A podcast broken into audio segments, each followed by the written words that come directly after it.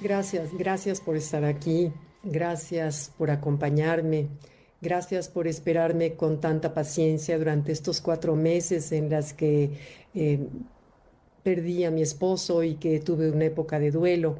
Gracias por todo su cariño, sus frases lindas, sus condolencias. Créanme que todas y cada uno las leí y fueron un gran papacho para el alma. No cabe duda que cuando te abres a amar, te estás abriendo también a sufrir. No hay vuelta de hoja. Es solo cuando nos atrevemos a vivir todo el espectro de las emociones en la vida es que podemos decir que vivimos plenamente. No podemos solamente cerrarnos a no sentir dolor sin cerrarnos también a sentir amor.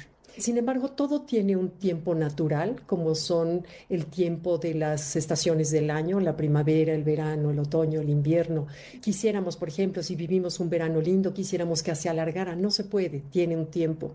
También el invierno, que es cuando vivimos el dolor o cuando podemos poner de manera metafórica esas épocas dolorosas que todos vivimos, la única manera de alargarlos es a través de la mente a través de la mente es en donde yo decido alargarlos y me puedo quedar congelada en todo lo que fue y ya no es, me puedo congelar en el ah, padecimiento, en la autocompasión y puedo quedarme ahí congelada de por vida y cancelar la plenitud de vivir.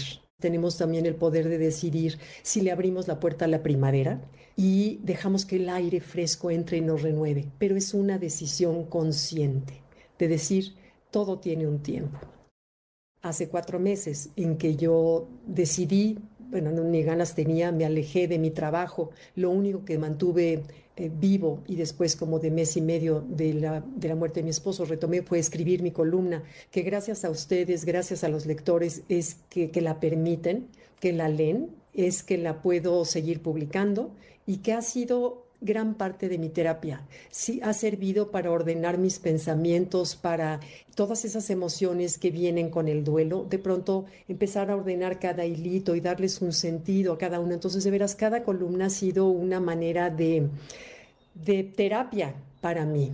Entonces, gracias por ayudar a hacerlo.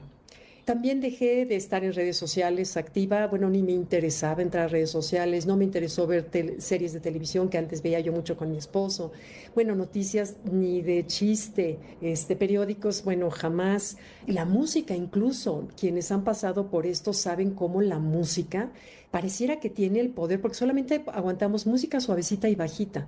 Si es de sonidos más estridentes o fuertes, sientes que tiene la capacidad de romper algo muy frágil dentro de ti. Entonces no aguantas la música fuerte. Te vas aislando y te vas como metiendo en una especie de otro universo, te transportas a otro universo, el cual es como muy atractivo por la paz que encuentras. Hay tiempo de silencio, hay tiempo de reflexión, contemplar la naturaleza, el estar contigo mismo, y, eso es muy atractivo porque te da paz.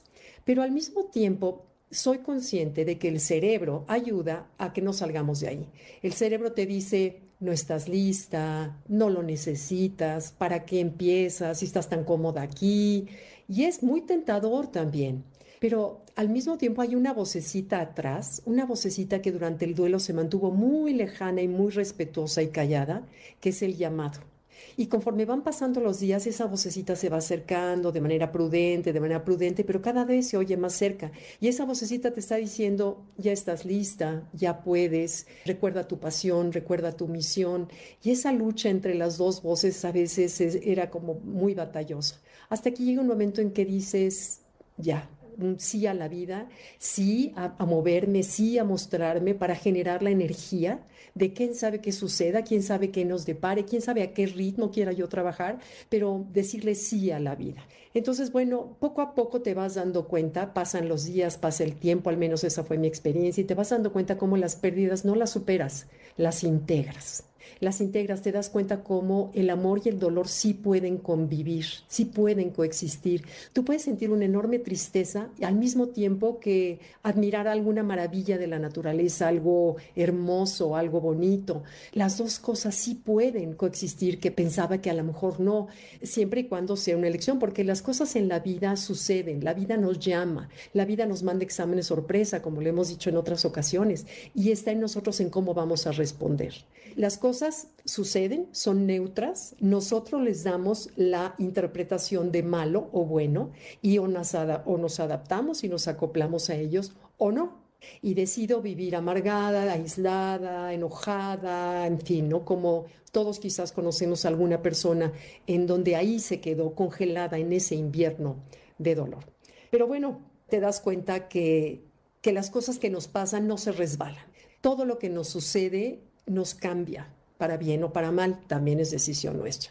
Y te das cuenta un día que tu realidad cambió y que cambió para siempre y que está bien. Cuesta trabajo decir ese y está bien, pero está bien, no hay de otra, está bien y nos toca decirle sí a la vida. Entonces, pues bueno, hoy estoy retomando, después de cuatro meses formalmente, las redes sociales me costó trabajo decidirme, porque la otra opción es no hacer nada y quedarte en la conformidad, y pues no, y la otra es, pues sí, esforzarte y retomarte y, como les decía, decirle sí a la vida.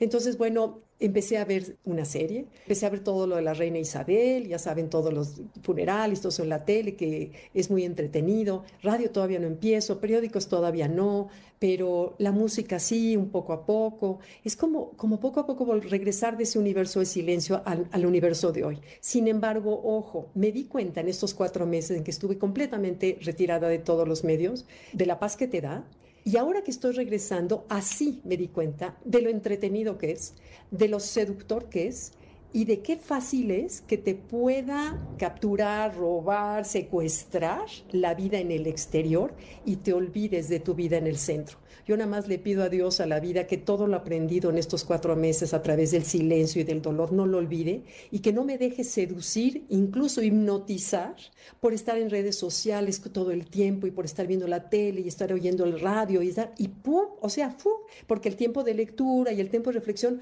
por supuesto que irá bajando, no hay manera, no tenemos dos vidas en el mismo lunes. Entonces, es una otra. Ojalá, claro, la respuesta está en el equilibrio, ojalá Dios me dé, nos dé esa sabiduría de poder elegir el término medio, lo justo, no estar en redes sociales todo el día, pero tampoco estar en el silencio todo el día. Y yo creo que encontrar ese punto medio eh, sería la gran cosa. Una de las formas, creo yo, como siempre es la respuesta, estar en el presente, vivir en el presente, estar consciente y agradecer, agradecer sobre todo que estamos vivos. Y de veras les agradezco a ustedes, me hayan acompañado y me hayan esperado. Y de nuevo, vuelvo a ver todas sus respuestas y muchísimas gracias. Gracias. Bye.